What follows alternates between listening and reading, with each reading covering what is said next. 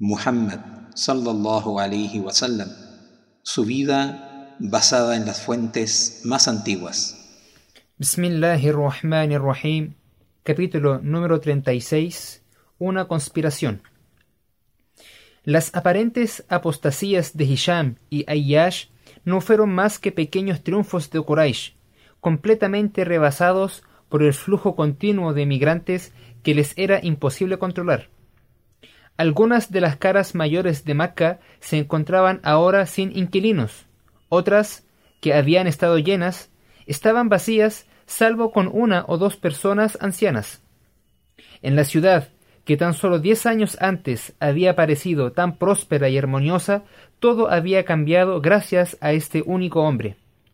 Pero mientras que estos sentimientos de tristeza y melancolía iban y venían, existía la conciencia persistente de un peligro cada vez mayor proveniente de esa ciudad del norte, donde ahora se estaban agrupando tantos enemigos potenciales.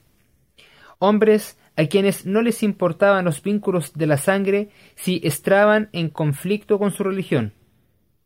Quienes habían oído al profeta sallallahu alaihi wasallam decir, Oh Quraysh, les traigo inmolación, nunca lo habían olvidado, aunque cuando lo dijo no parecía que hubiese nada que temer.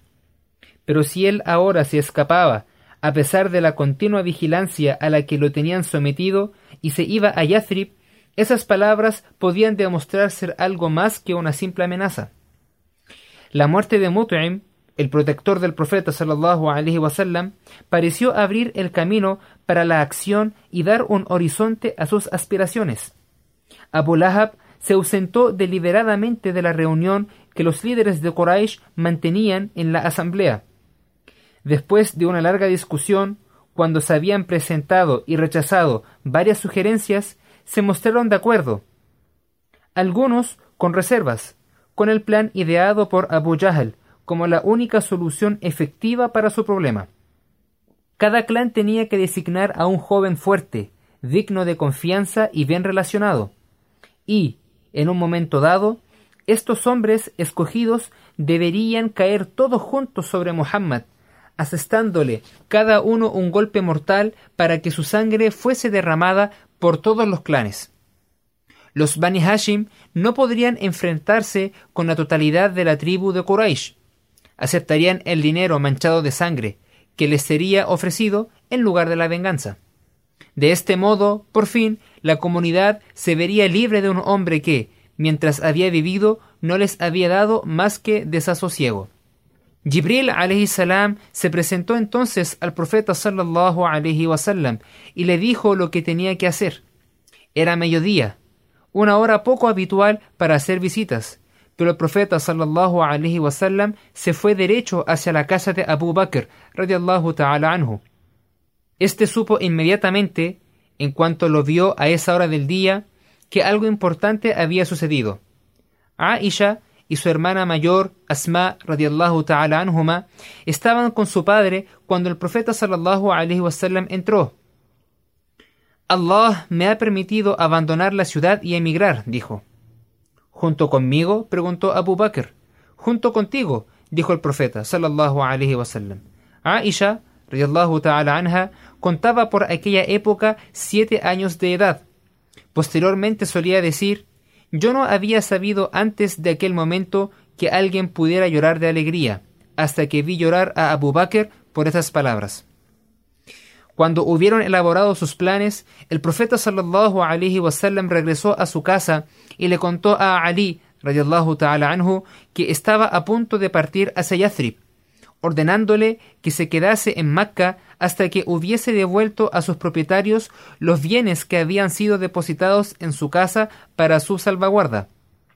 El profeta sallallahu alaihi wasallam nunca había dejado de ser conocido como Al-Amin, y todavía había muchos incrédulos que le confiaban sus riquezas como no se las confiarían a ningún otro. También le contó a Ali lo que Jibril salam le había dicho acerca de la conjura que Quraysh había tramado contra él. Los hombres elegidos para asesinarlo habían quedado en reunirse a la puerta de la casa del profeta sallallahu alaihi wasallam cuando la noche hubiese caído. Mientras se encontraban esperando a estar congregados, todos escucharon el sonido de voces de mujeres procedente de la casa, las voces de Sauda, Umm Kulthum, Fátima y Umm Ayman, radiallahu ta'ala anhunna. Ello les hizo pensar, y uno de los hombres dijo que si franqueaban la tapia e irrumpían en la casa, sus hombres serían tenidos por siempre en deshonor entre los árabes por haber violado la intimidad de las mujeres. Decidieron, pues, esperar a que su supuesta víctima saliese, tal y como solía hacer por la mañana temprano, si es que no antes.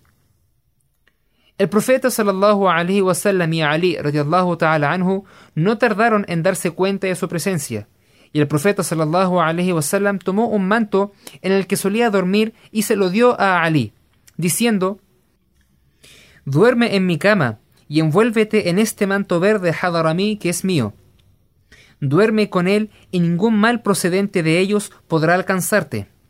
Entonces comenzó a recitar la sura que recibe el nombre de sus dos letras iniciales, Yasin, y cuando llegó a las palabras, y nosotros los hemos cubierto para que no vean, salió de la casa, y Allah subhanahu wa ta'ala les privó de la visión de manera que no lo vieron, y pasó a través de ellos y continuó su camino. Un hombre venía en la dirección contraria, tropezó con él y reconoció al profeta. Poco después, sus pasos le llevaron cerca de la casa del profeta, y al ver que había hombres a su puerta les gritó que si era Muhammad a quien querían, no se encontraba allí, sino que había salido no hacía mucho. ¿Cómo podía ser eso? pensaron.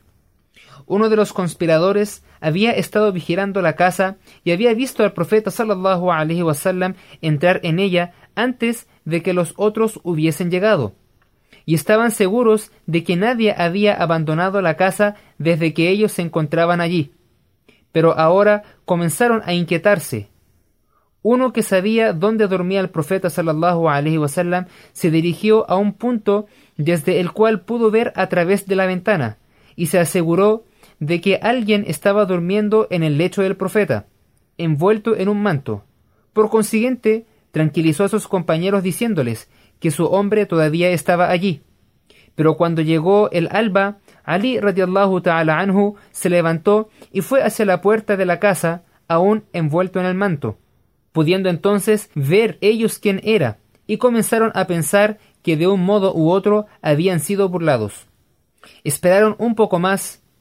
El más fino de los crecientes, que era todo lo que quedaba de la luna menguante del mes de Safar, se había elevado sobre las colinas orientales y ahora comenzaba a palidecer a medida que la luz aumentaba. Seguía sin haber señales del profeta, y, con un impulso repentino, decidieron ir cada uno a su jefe del clan para dar la alarma.